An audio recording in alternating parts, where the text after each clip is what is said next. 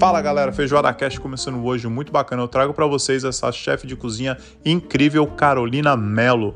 Ela que fala comigo direto de São Luís do Maranhão, é especialista em confeitaria, cozinha quente, oficinas, home chef e eventos. Chef Carolina, que na minha opinião é uma das pioneiras da comunicação entre o chefe de cozinha e o público-alvo via Instagram. Carolina conversou comigo sobre o seu passado, presente e futuro. Fala galera, Feijoada Cash começando. Trago para vocês a Carolina Mello, essa chefe incrível que atua há mais de cinco anos na área. A Carolina está em São Luís, Maranhão é uma cozinheira de mão cheia, coordena o Bunker Beer Burger, hoje trabalha uma forte presença no, no, Instagram, na parte de confeitaria e tem projetos para o futuro. Chefe Carol, tudo bem? Como é que você está? Tudo ótimo, Rodrigo, e com você? Tudo certo. Chefe, começar com uma perguntinha básica aqui que eu faço para os chefes que, que acompanham e participam do podcast, é memórias é, o que, que você lembra de comida pela primeira vez? O que, que te atraiu para a gastronomia? Como é que a gastronomia aconteceu da tua vida, apareceu na sua vida quando você era pequena? Acho que não foge muito, né, a regra de todos, todos, quase todos os cozinheiros, enfim, todo mundo é familiar, né? Assim, a gente tem, eu tenho uma relação familiar com a comida. Minha mãe sempre foi essa representação assim dentro da minha casa de que cozinha muito bem. As reuniões sempre tinham a ver com comida, a família da minha mãe. Então, as minhas, as minhas memórias infantis aí todas são permeadas por essa figura, né? Da minha mãe, sempre cozinhando e todo mundo sempre elogiando. E ela sempre fazendo tudo muito bem, seja é, almoço, seja com cozinha quente, confeitaria. Ela sempre foi muito uma cozinheira de mão cheia, assim mesmo, sem intuitiva, né? Totalmente intuitiva, sem nenhum tipo de de técnica nem nada, nenhum conhecimento específico. E, mas sempre foi, digamos assim, uma referência para mim, para os meus amigos, iam para minha casa, assim, minhas memórias são bem relacionadas a isso, de como a gente sempre se reunia e sempre era lá em casa porque mamãe cozinhava muito bem, essas coisas. Meu pai sempre reuniu as pessoas em volta desse desse talento dela, digamos assim. Então, a minha, minha memória é essa, dessas reuniões e sempre é, em volta dessa pessoa, né, que representava, representava não, representa muito, isso não acontece. Essa semana mesmo eu fui lá na casa dela almoçar e é sempre, nenhuma outra comida é igual. Muito bom, muito bom. Chefe, só saindo um pouquinho do padrão do, do podcast, eu tenho uma dúvida, eu gostaria muito que sei lá, se pudesse dar uma dica para gente, o que seria um prato típico de São Luís do Maranhão, né? Todo mundo escuta aí falar do churrasco de São Paulo, da feijoada, carioca, mas o que seria um prato, se eu fosse comer numa casa típica em, em São Luís, o, o, que seria oferecido para mim? Ó, São Luís é uma ilha, né? Então, assim, a gente é muito é, rodeado aqui pela parte dos frutos do mar, né? É muito forte aqui a, a questão do, do, peixe, do caranguejo, do camarão, é, a, as comidas típicas, né? Assim, bem as bem as que são referência mesmo aqui de São Luís do Maranhão, é o arroz de cuchá, que é um arroz feito com a vinagreira, é, que é uma, uma planta azedinha, que a gente cozinha ela e, e, depois incorpora no arroz, enfim, ele fica um arroz verde com cuchá e também vai dentro vai camarão seco. Enfim, é bem é bem, digamos assim, é bem característico esse daqui. Eu nunca, pelo menos eu nunca vi em nenhum outro lugar. E isso Perfeito. junto ser o acompanhamento, né, do, do o, o arroz de cuchá seria o acompanhamento para outros pratos bem típicos, como torta de camarão, um peixe. A gente come muito aqui o anchova assada, grelhada, é, muita torta de caranguejo. Então, é, se, se eu fosse representar assim o Maranhão com a comida, certamente seria com essa parte de frutos do mar, ou arroz de cuchá, o cuchá também a gente faz aqui como se fosse um, um pirão de cuchá, que a gente chama de cuchá só. tem o arroz de cuchá e tem o cuchá. O cuchá, ele aí é feito da, da planta e ele vira como se fosse um pirãozinho, um purê, digamos assim, que também a gente come e acompanha. A gente vê muito no uma época bem característica aqui do, de São Luís, Maranhão, é o São João. né? Que é bem, acho que representa bastante a, a cultura da gente aqui. E essas são as comidas, por exemplo, que a gente come no São João. A gente vai para o arraial para comer o que a gente chama aqui de prato típico. A gente compra esse prato já, é tipo um PFzinho, que a gente compra no, no, no, todas as barraquinhas de São João vendem. Claro, cada uma com seu, né, com seu sabor e tudo, mas assim, é, o prato é isso, é uma torta, alguma dessas tortas de frutos do mar, o arroz de cuchá, o cuchá, ou o vatapá, uma farofinha, e é o, é digamos que é o prato que representa aí o, o maranhense. Muito bom, muito bom. Não, não conhecia, acredito que tem muita gente escutando a gente que também não conhece. Muito gostoso saber dessas partes um pouquinho mais distante do daquele centro, né? São Paulo, Sim. Rio de Janeiro, né? Os pratos típicos muito bacana. É, então vamos falar então é, escolhas de faculdade. É, se você já pensava em ser chefe ali na tua adolescência, né, o, o, que passava pela tua cabeça, se você, hum, como adolescente, já trabalhou ali, né, aqueles trabalhos de adolescentes que a gente né, quer fazer um corre antes de férias, alguma coisa, ou a gastronomia entrou numa parte depois, uma parte mais tarde da tua vida? É, a gastronomia entrou num, eu digamos assim, que ela entrou num, quando, eu, quando eu mais precisei. Eu fiz vários corres desses aí, mas não voltados na gastronomia. Eu trabalhava fazia faculdade, iniciei uma faculdade de filosofia na UFMA, que eu não concluí, passei para psicologia, que foi a faculdade que eu acreditava que eu ia me formar, que eu ia atuar e tudo mais, e fazia é, uns trabalhos por fora, uns freelances, mas em evento, essas coisas, trabalhei muito com, com muita gente, assim, mas em coordenação de evento, tudo mais. E aí a vida girou, né, aconteceram muitas coisas, e eu é, a, do meio para o final da faculdade, me relacionava, e aí engravidei, tive meu filho, e aí por isso precisei, né, trancar quando tive a faculdade, quando, quando tive neném, fazer aqueles seis meses aí que eu tranquei para ficar só dedicada. E aí, por questões mesmo sociais, minha, minha, minhas ambições, né, não, não foi algo que eu, naquele momento, eu esperava, e que me incomodava não não estar tá formada, não trabalhar na minha área e tudo mais. E aí a gastronomia entrou, como eu gostava, né, de sempre gostei de cozinhar, sempre tive essa familiaridade por, por essa questão da minha mãe, enfim, também por uma independência, eu passava muito tempo é, minha mãe trabalhava, meu pai, eu passava muito tempo sozinho em casa, então eu fui, fui me desenrolando, assim, fui me virando e fui aprendendo mas não era inicialmente uma, uma, uma opção para mim, uma carreira, né? Era uma coisa que eu gostava de fazer. Quando eu me vi nessa situação, nessa, digamos assim, nessa ansiedade por participar, por, enfim, por ter essa independência financeira naquela situação que eu estava, é, que me chamou, me, me trouxe muito uma, uma noção de responsabilidade, né? E aí eu me incomodava só estudar, enfim. E aí eu, eu durante o período que eu desse, desses primeiros anos do meu filho, no primeiro ano assim, a gente faz muito aquela coisa do mensário, é, da festinha em casa para comemorar e tudo mais, e eu organizava, né? Eu que fazia assim, é, não encomendava nada, era tudo eu que fazia. E as pessoas iam, comentavam, e eu com aquela, aquele anseio, né? Aquela angústia de, ai meu Deus, falta tanto tempo para eu me formar, e enfim eu chegou um momento que eu falei, bom, então eu vou fazer o seguinte, eu vou aqui é, fazer uma marca e eu vou fazer uns cursos aqui, o que der para fazer nesse momento, para aprender algumas coisas, e vou abrir um, digamos, uma lojinha virtual, assim, né? Eu vou abrir um Instagram para encomenda de docinho, de doce. Depois o meu próprio cliente me, me, me pedia o bolo e aí, aí o que eu me apaixonei pelo bolo mesmo, aí que eu me especializei no bolo. Mas inicialmente foi o docinho, assim, foi bem caseiro, foi bem coisa de, ah, eu vou fazer isso aqui por enquanto. E aí, quando eu me formar, eu vou seguir minha carreira normal, psicologia e tudo mais, fazer minhas coisas. Era, era bem temporário, assim, na minha cabeça. E aí, só que a, as coisas foram acontecendo, eu fui me envolvendo naquilo, fui, fui me apaixonando. Quando eu comecei a trabalhar com o bolo, né, mesmo, assim, aí realmente eu me, eu me encantei.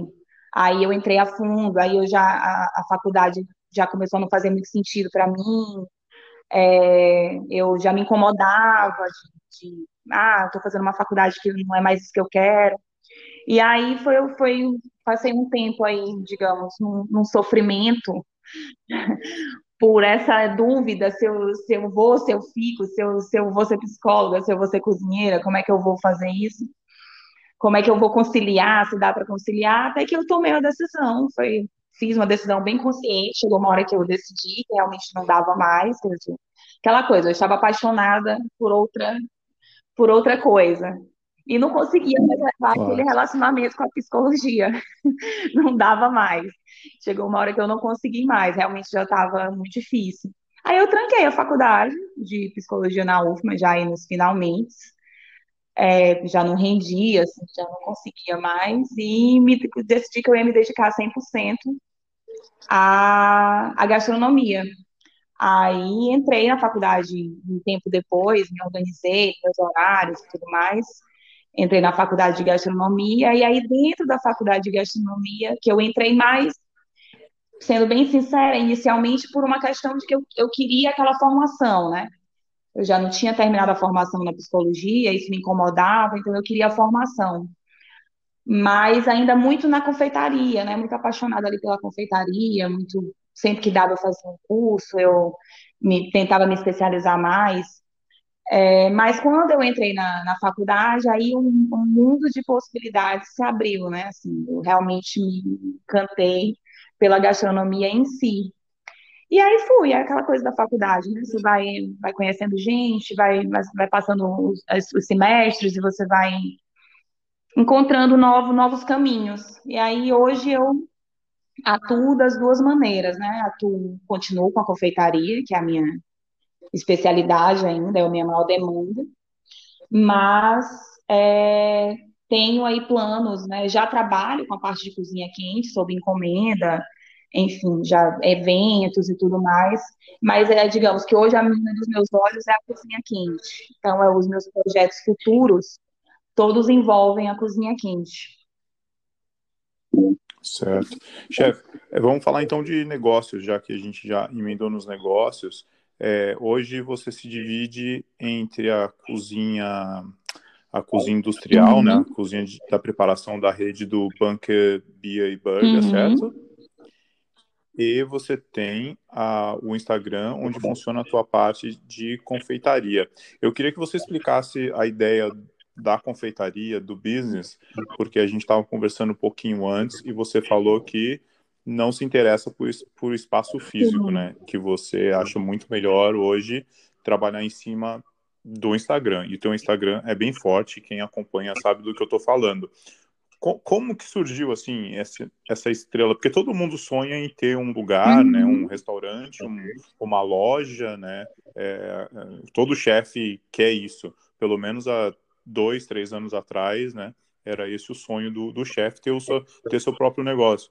E você me falou, eu acho mais interessante ter um Instagram, porque é muito menos dor de cabeça. Sim. E talvez as vendas sejam, sejam as mesmas, se não mais, Sim. né?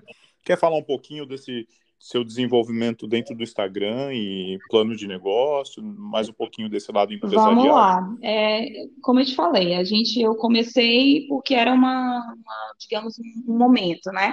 E aí eu já observava muito isso, é, pelo menos eu não sei como é em outros lugares, mas aqui em São Luís, é, a, essa, essa lojinha virtual, digamos assim, ela é forte, ela já é um movimento que vem acontecendo há uns anos. Quando eu comecei há cinco anos, já tinham algumas pessoas em quem eu me espelhava, que eu sabia que, que, que trabalhavam dessa maneira, que começaram com essa loja, com, esse, com essa vitrine, né? Como, como eu te falei é, a loja física, é, né, o restaurante e tudo mais, ele é a vitrine da gente, né, física. E eu via muita gente fazendo desse ambiente virtual a sua vitrine, a sua vitrine de trabalho, sem necessariamente precisar desse investimento, que a gente sabe que é um investimento alto, para abrir, para começar, é, precisa de, de, um capital de giro bom, precisa estar ligado no, no mercado, na concorrência, sujeito às mudanças, enfim, é, é, é, são muitas variantes, digamos assim. E eu acho que o Instagram, ainda mais para mim, por exemplo, e para muitas pessoas que começam dessa maneira, é, vou ver no que, que vai dar, né? Assim, achando que é um momento, é um ambiente mais seguro, digamos, né? O risco é menor. E pelo menos aqui em São Luís esse movimento vem. Eu conheço, inclusive, pessoas que hoje têm lojas é, e que começaram do Instagram, começaram com essa lojinha virtual e foram crescendo o seu negócio até chegar o momento de, bom, agora eu já me estruturei para ter uma loja física, eu já tenho demanda, né, para ter uma loja física e se sentem mais seguros.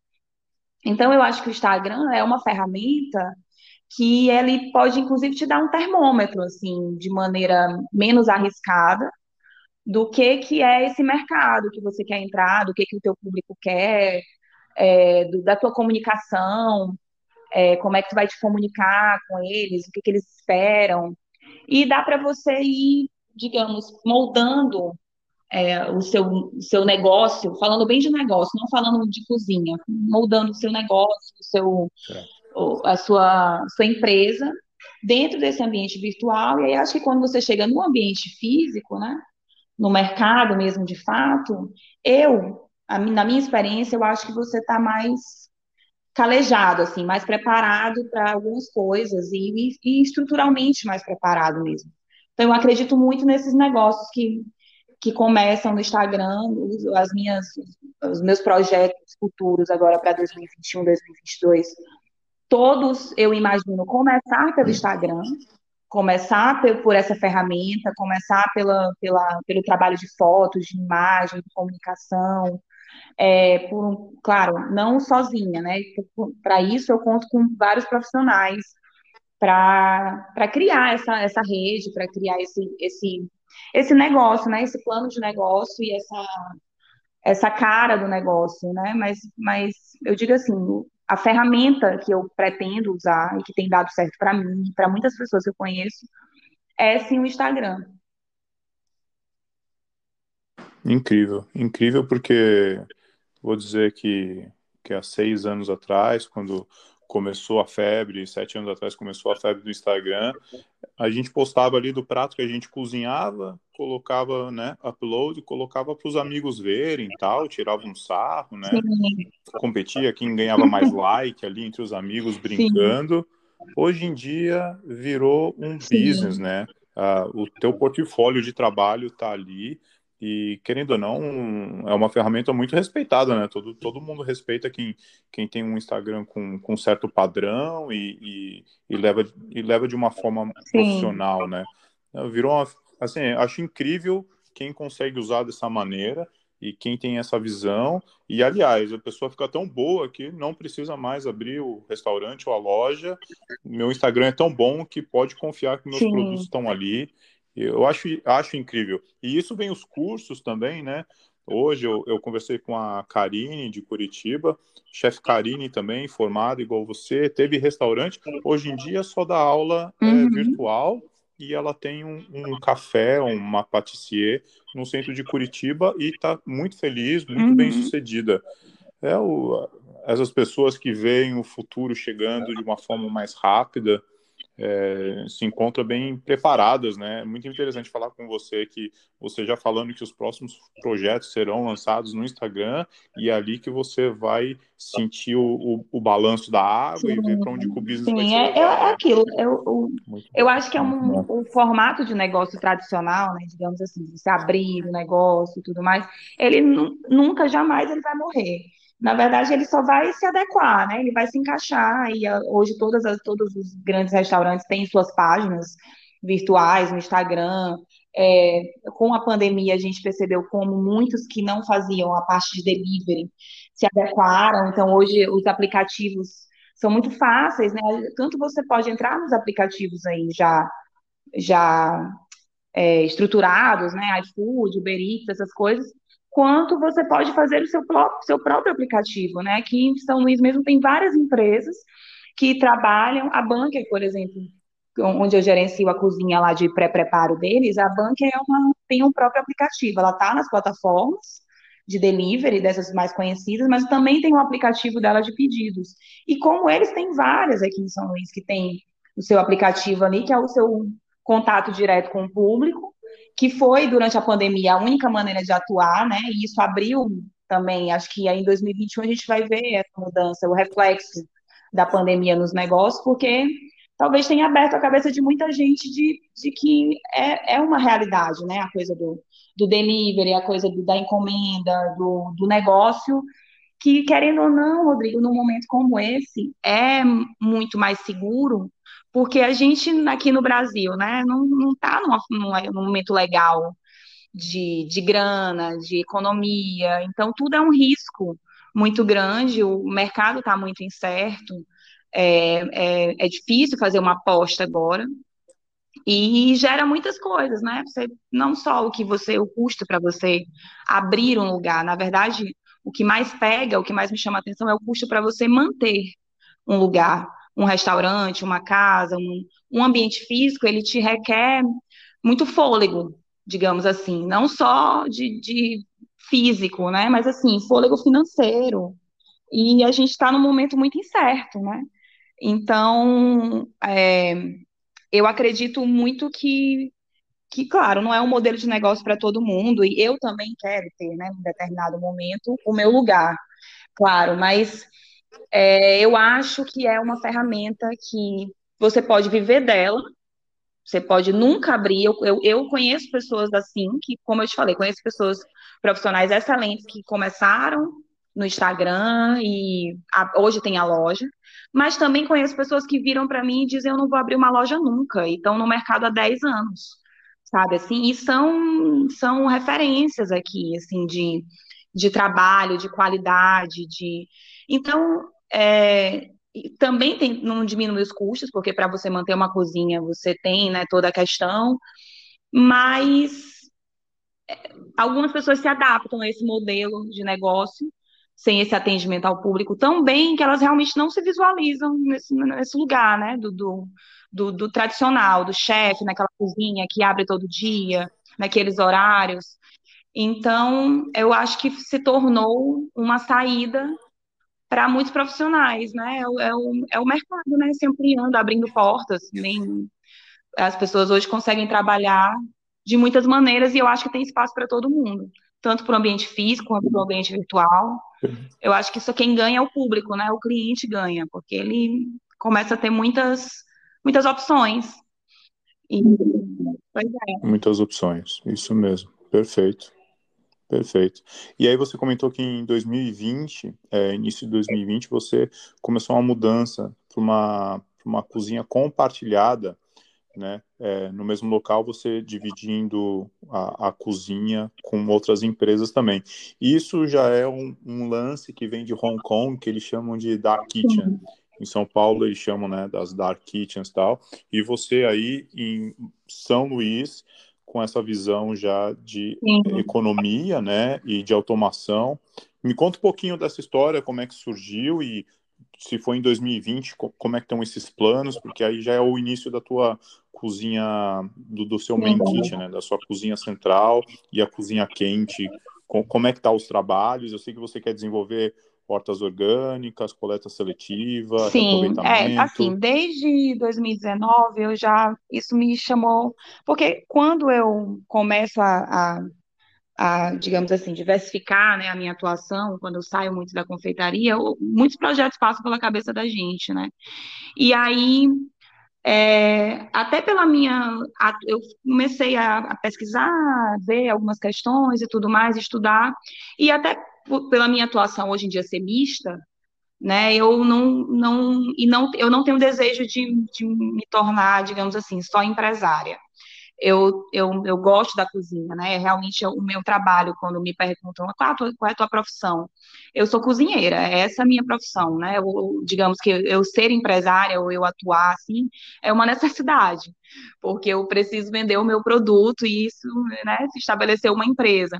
Mas então eu, eu, eu quero ficar dentro da, da, das cozinhas em que eu vou estar participando, enfim, gerenciando, em que eu sou chefe.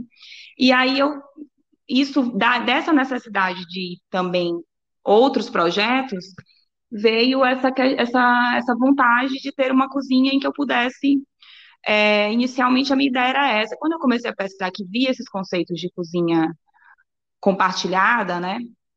Aí eu entendi assim, nossa, mas isso aqui é isso, porque eu consigo, digamos assim, estar em dois lugares ao mesmo tempo, seria basicamente isso. É, consigo fazer mais de um projeto, né?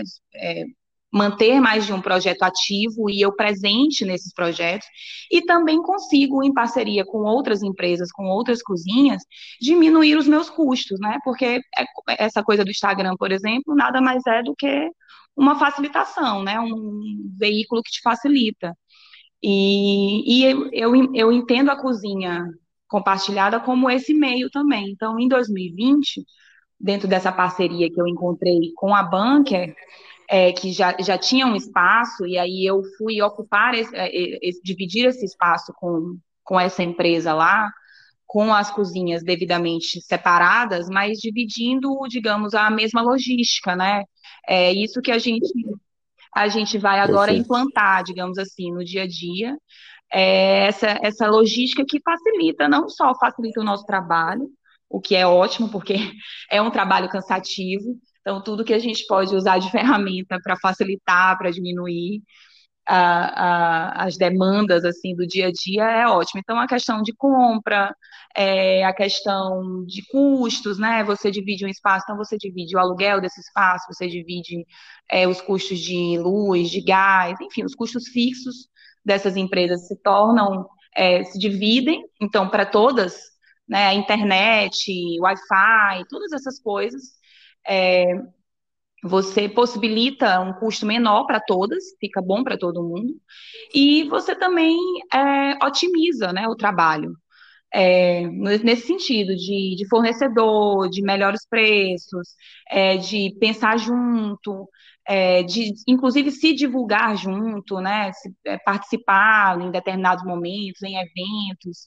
Então, essa mídia do Instagram, ela pode ser compartilhada, digamos assim, eu posso divulgar outra empresa, outra empresa me divulga, é uma, é uma concorrência é, sadia, eu entendo assim como uma concorrência em que você é um mercado em que você se ajuda. E, por consequência, vai vir aí nesse Sim. novo ano, é, a gente tem muita vontade, né, de começar a trabalhar dentro desses conceitos, que são também conceitos muito atuais e muito necessários que a gente se adeque que são esses conceitos de, de é, economia, conceitos de reutilização, é, produtos orgânicos, tudo que, que se relaciona a uma vida mais saudável, né? É, coleta seletiva. E quando Sim. você tem empresas parceiras, tudo é mais fácil, né? Assim, para você implementar essas questões e, e conseguir que isso é, se organize de maneira realmente é, como é que eu posso dizer, de maneira eficiente, né? Então, a gente tem esse, essa preocupação agora de, claro que isso não vai se estabelecer totalmente agora em 2021, mas iniciar, digamos, esse processo, quem sabe futuramente trabalhar já com, com energia solar, a gente conseguir ir fazendo aos poucos essas mudanças né, estruturais dentro da cozinha, que não é fácil, é, mudanças nossas de comportamento e também que isso reflita para os clientes, diminuição de, de embalagens plásticas, é, adequar, ainda é um custo alto para a gente aqui, trabalhar com as embalagens é, é reutilizáveis, enfim, elas para a gente passar isso para o cliente ainda é mais no custo, ainda é mais barato trabalhar com as embalagens tradicionais, por exemplo, de plástico, de isopor, essas coisas. Mas tudo isso a gente já tem em mente é, começar a trabalhar, buscar, porque é uma qualidade de vida, né? Que a gente, qualidade do nosso trabalho, a gente oferece um trabalho melhor, uma comida melhor, e dentro desses padrões que o mundo vai exigir da gente daqui bem pouco tempo, eu acredito que a gente, quem não se adequar agora, vai ser obrigado em algum momento a se adequar, porque é a realidade. E aí a gente vai Com começar certeza. a tentar fazer Com isso certeza. agora. Perfeito, chefe. Ah, então, é o que eu digo. Eu não sei o que tem ao redor ali, né? Onde você, a sua comunidade de chefes, não, não, não conheço muitos que, que são de Maranhão, de São Luís, mas dá para ver que vocês estão, você, especialmente você, muito atualizado no que está acontecendo, especialmente com relação a essa história da, de dividir a cozinha, porque isso é uma coisa que chegou não faz muito tempo em São Paulo, né? Como eu te falei, uhum. que era da Kitchen, que veio de Hong Kong, e, essa, e no Instagram você arrebenta, né? Quem entra no seu Instagram já sabe do que eu estou falando. Vamos falar um pouquinho de 2021 desse ano que eu sei que você realmente vai pegar forte uhum. no teu delivery e eu gostaria muito que você falasse um pouquinho de como cozinhar uma comida gostosa e chegar para o cliente do mesmo jeito que você cozinhou. Essa aí é uma pergunta. E queria saber muito sobre a sua cozinha quente agora, realmente voltada à cozinha brasileira, que Sim. é isso que você está focada nesse ano, porque a tua visão é de abrir o seu próprio restaurante Sim, eu não sei, em breve, eu acho, uhum. a tratoria que você comentou é, comigo, né? Vamos falar um pouquinho do delivery, que é, que é eu agora atual, nesse, né? na, na, dentro da minha cozinha, dentro da minha empresa mesmo, né, que é a Carol Melo Cozinha Artesanal, o meu forte, como eu te falei, ainda é a confeitaria, o meu, meu carro-chefe ainda é a confeitaria. Mas hoje eu trabalho, sempre trabalhei, na verdade, nesses cinco anos, é, sob encomenda. Então, eu trabalho com agenda, né, abro as datas e tudo mais, e tem os cardápios comemorativos também de, de épocas comemorativas, e tem o trabalho diário de, de encomenda do cliente, de evento, de festa e tudo mais. Mas eu sinto uma necessidade é, de estar mais próximo, né, desse cliente, assim, porque, como tu falou, eu, ainda é, de alguma maneira, o sonho de todo cozinheiro, acho que ter aquele lugar, né, ter esse contato. E não sei se um dia vai virar uma, um café, uma, uma confeitaria, alguma coisa com, esse, com essa cara de loja mesmo, de, de atendimento ao público direto. Mas esse ano eu vou implementar agora, vou começar agora em fevereiro, a gente já já me organizei no calendário para começar os testes, enfim, também embalagem, essas coisas, foto, que, né, novamente, o meu, a minha vitrine é o Instagram, para iniciar um delivery, é, inicialmente trabalhar com esse delivery mesmo para a parte da confeitaria, né, diário, dentro de um horário específico, é, com alguns produtos que eu não faço, né, por encomenda, são produtos específicos para delivery, é, é um cardápio que está sendo estudado e que vai ser montado de acordo com isso, né? Porque, como tu falou, essa coisa do fazer e como é que chega lá do mesmo jeito. A resposta que eu que eu posso te dar é que a gente tem que tentar mesmo, ir testando, assim, e, e fazendo, e testando, e procurando a melhor maneira do, do produto se encaixar essa realidade, porque realmente não dá para trabalhar todos os produtos no delivery, não é todo produto que dá certo, não é toda comida que dá certo, é, e mesmo com os ajustes e os encaixes, a gente sofre, né, com, com, as, com as variantes, digamos assim, da entrega, do horário, do, do, da pessoa, do, do funcionário. Então, assim, a gente precisa estudar mesmo o produto. É, é o, esse, esse delivery da confeitaria é o que eu estou fazendo. Estudando as possibilidades, vendo o que, que realmente é viável para chegar na casa do cliente com a, com a, mesma qualidade que eu fiz e que eu espero que ele, que ele consuma. É, estudar a embalagem, estudar o meio né, dessa entrega, o horário, como vai ser feita essa entrega, enfim, o, o, a maneira de viabilizar isso para o cliente e se preocupar com o produto, né? E fazendo teste mesmo de, de tudo. Por exemplo, no caso da confeitaria, eu preciso que, digamos, chegue lá inteiro. o bolo, o doce, essas coisas. Então, eu, eu, eu tenho que fazer testes mesmo dentro da cozinha, de estruturar, de estruturação de massa, de recheio, temperatura, é, validade, né? Eu também tenho que é, a gente produz para ver quanto tempo aquele produto pode ficar ali em exposição, para só depois a gente lançar. E aí, depois que esse cardápio está pronto, é que vai vir as fotos, aí vem a divulgação, aí você coloca nas plataformas. Esse é o meu projeto, tipo, mais a curto prazo, né? Que já vai rolar daqui uns dias, aí daqui umas semanas.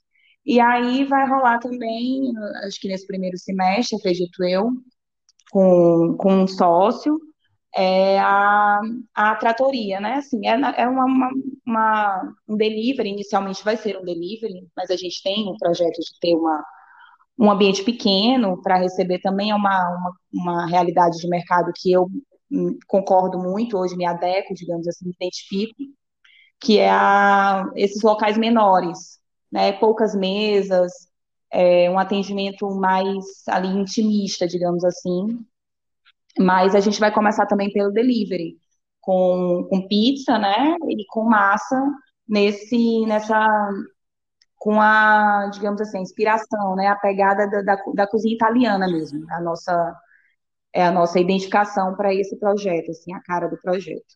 E vai ser delivery também, vai, vai passar por esses mesmos. Eu, inclusive, acho que o forte vai ser o delivery. Eu acho que o, o digamos, o local é um tanto vai acontecer posteriormente quanto não acredito na, nas minhas perspectivas, não acredito que vai ser o, o forte de faturamento, digamos assim, da casa e tudo mais, do, da operação.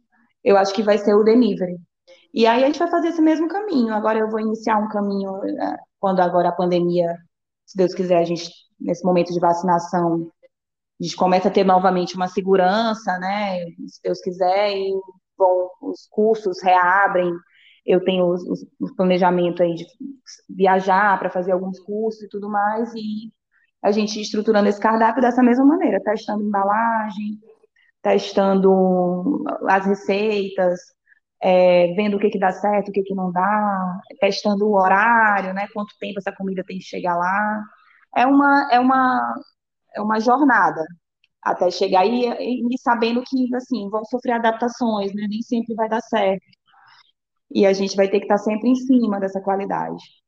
Mas é, é um trabalhinho é. difícil. Mas, mas eu acho que tem como, tem meios, assim, da gente é. conseguir. É, é incrível, né? Que a gente fala tanto de delivery hoje em dia. É, vou, vou ser honesto com você. Há cinco anos atrás, eu trabalhava num restaurante que a gente fazia, a gente tinha um quiosque no fundinho do restaurante onde vendia sanduíche, então era uma comida mais simples tal. E nossa, eu era chefe da cozinha, era, era muito difícil de arrumar alguém para trabalhar ali, porque todo mundo Sim. desprezava o chefe que trabalhava uhum. ali, né? Uma comida rápida, coisa, né? Um delivery ali, um takeaway. E aí, é, aqui na, na, Austrália, em Melbourne, a gente sofreu um, um uhum. lockdown muito pesado pelo governo, né? Os restaurantes fecharam, né? O governo deu subsídio, mas os restaurantes ficaram fechados por muito tempo. E agora os restaurantes abrindo e os uhum. restaurantes abriram com muitas restrições. Então o que aconteceu? A Sim. cozinha toda era voltada para o delivery, né? Então você ia para as entrevistas de emprego, uh, os donos perguntavam qual que é a sua experiência em delivery, qual que é a sua experiência em, em takeaway. Você conhece aquele, aquele sistema? Porque existem Sim. vários sistemas, né? Como uhum. tem no Brasil de, de delivery, né? A, a empresa mete o pedido, uhum. sai o pedido, já uma etiquetinha, né? Tal. E, e, e, os caras, assim, os caras me contando, né? Os caras, Rodrigo, eu fui para uma entrevista, eu não fui contratado porque eu não conhecia tal tal programa ou porque eu não tinha experiência em comida takeaway e tal.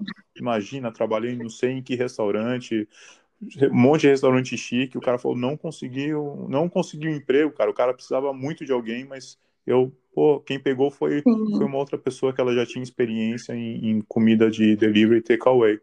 Então a gente vê que realmente mudou, né? Hoje em dia, os restaurantes estão aí sobrevivendo com mais de 50% da, da renda vindo Sim, de, de delivery assim, de é uma realidade food. que a gente precisa acompanhar, né? Assim, até você falou aí é, quando, é. nesse restaurante que trabalhou é, há anos atrás, como era difícil, as pessoas não valorizavam. E eu acho que até isso, o próprio, acho que a gente, né, não do mercado, é. a gente tem que, que, que olhar para essa para esse profissional e, e assim, eu, eu, eu tenho muita coisa, Rodrigo, da, da, de, de tentar não glamorizar tanto a, a profissão, entendeu? Assim, porque é. é. uma profissão de muitos caminhos, né? Você, você consegue trabalhar com cozinha, com comida, de muitas maneiras.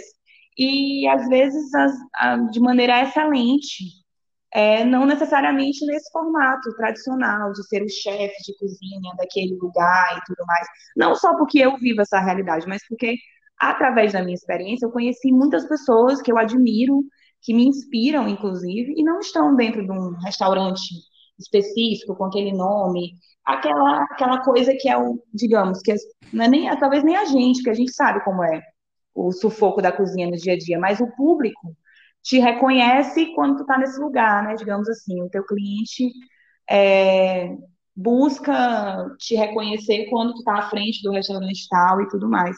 E a gente não ter, assim, enquanto profissional, essa, essa restrição, essa ilusão, um pouco de que é, isso é a profissão, né? A profissão se dá por muitos meios, muitos caminhos, e, e é, é bom ver, pelo menos eu, para mim, assim, na minha concepção, é bom ver como de uma situação tão adversa, tão inimaginável como essa pandemia, é, outros caminhos se abriram, né? Com é, outras possibilidades de trabalho, de negócio e é. para os profissionais, inclusive para a gente é, é, ter, ter a percepção que a gente tem que aprender mesmo, tem que se atualizar do, do mundo, das coisas e, e perceber que, que as coisas vão mudar e que a gente tem que acompanhar. Que não o tradicional não seja bom, né? O tradicional sempre Sim, vai ser incrível e, e, não tem nada igual que a gente está numa cozinha tradicional e enfim. Mas o mundo também é diferente. É, com certeza.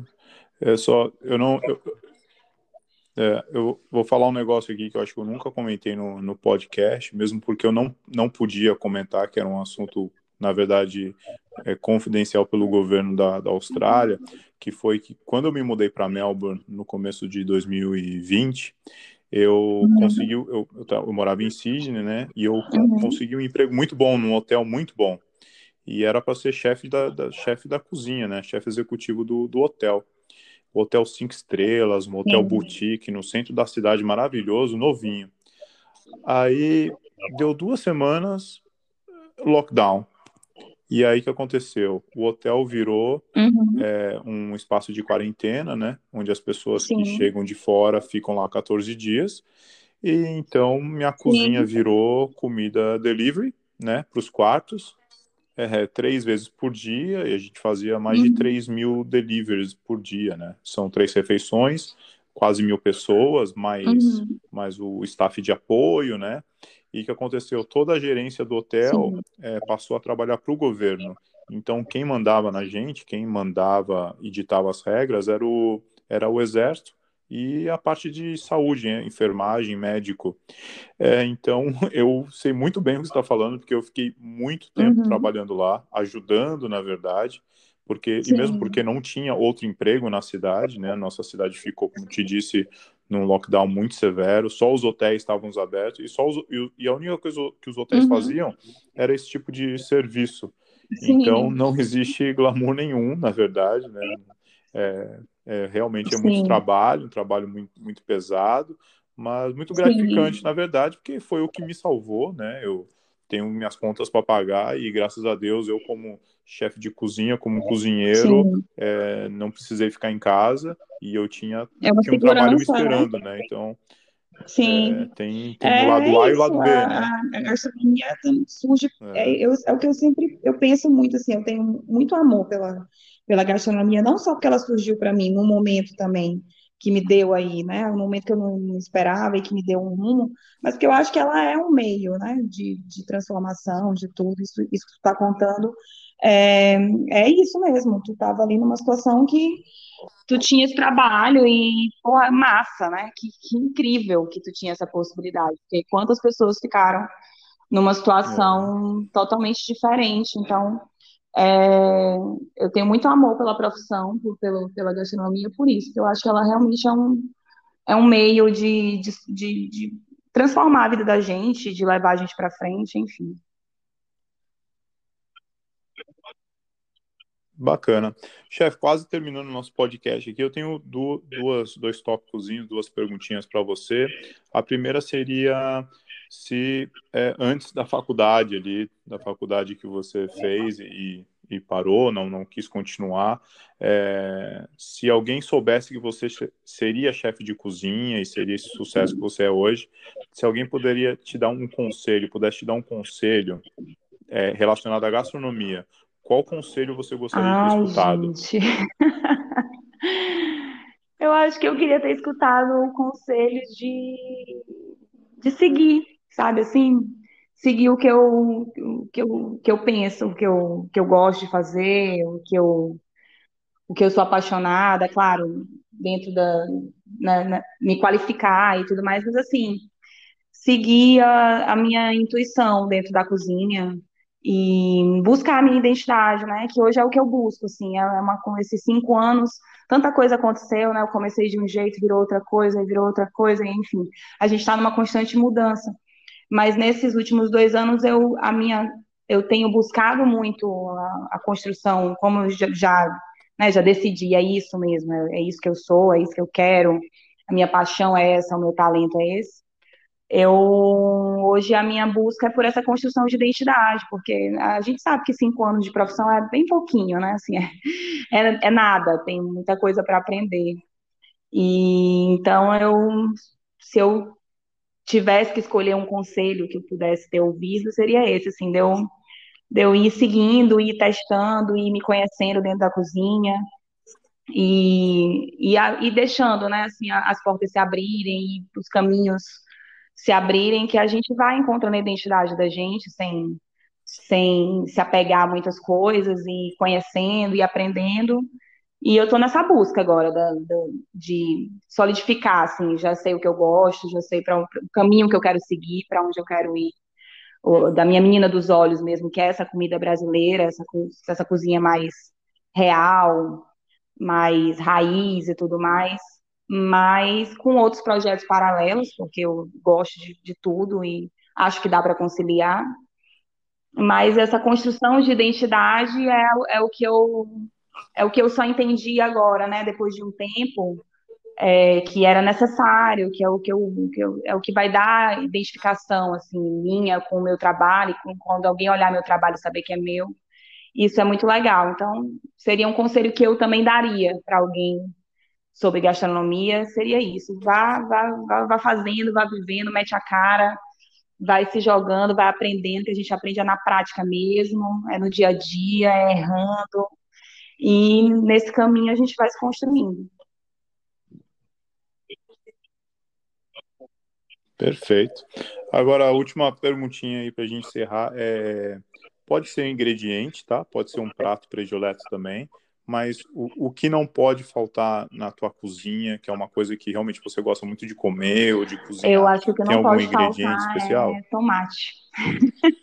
eu sou eu sou louca por tomate e eu sou, acho que a, a coisa que eu mais fiz na minha vida, que eu, a minha, minha comida predileta é massa, né? Assim, eu gosto muito de massa, e, e massa, enfim, risoto, é, aí, vai, aí vai indo para todos os carboidratos, tu pode caminhar em todos os carboidratos, eu adoro todos os carboidratos, arroz, risoto, é, massa, enfim. E, mas eu, eu gosto muito e mesmo acho que foi a primeira coisa que eu aprendi a fazer na minha vida, muito antes de eu imaginar que eu estaria hoje aqui conversando contigo, foi molho de tomate. Porque eu não gostava do molho de tomate de caixa. Nunca gostei. Então eu tive que aprender a fazer, porque eu adorava macarrão e não queria comer com molho de tomate de caixa. E aí, é, hoje ainda é, digamos assim, na minha casa, quando eu quero comer alguma coisa, ai, hoje o que eu queria comer era aquilo, aquele macarrão com molho de tomate artesanal, queijo ralado e manjericão.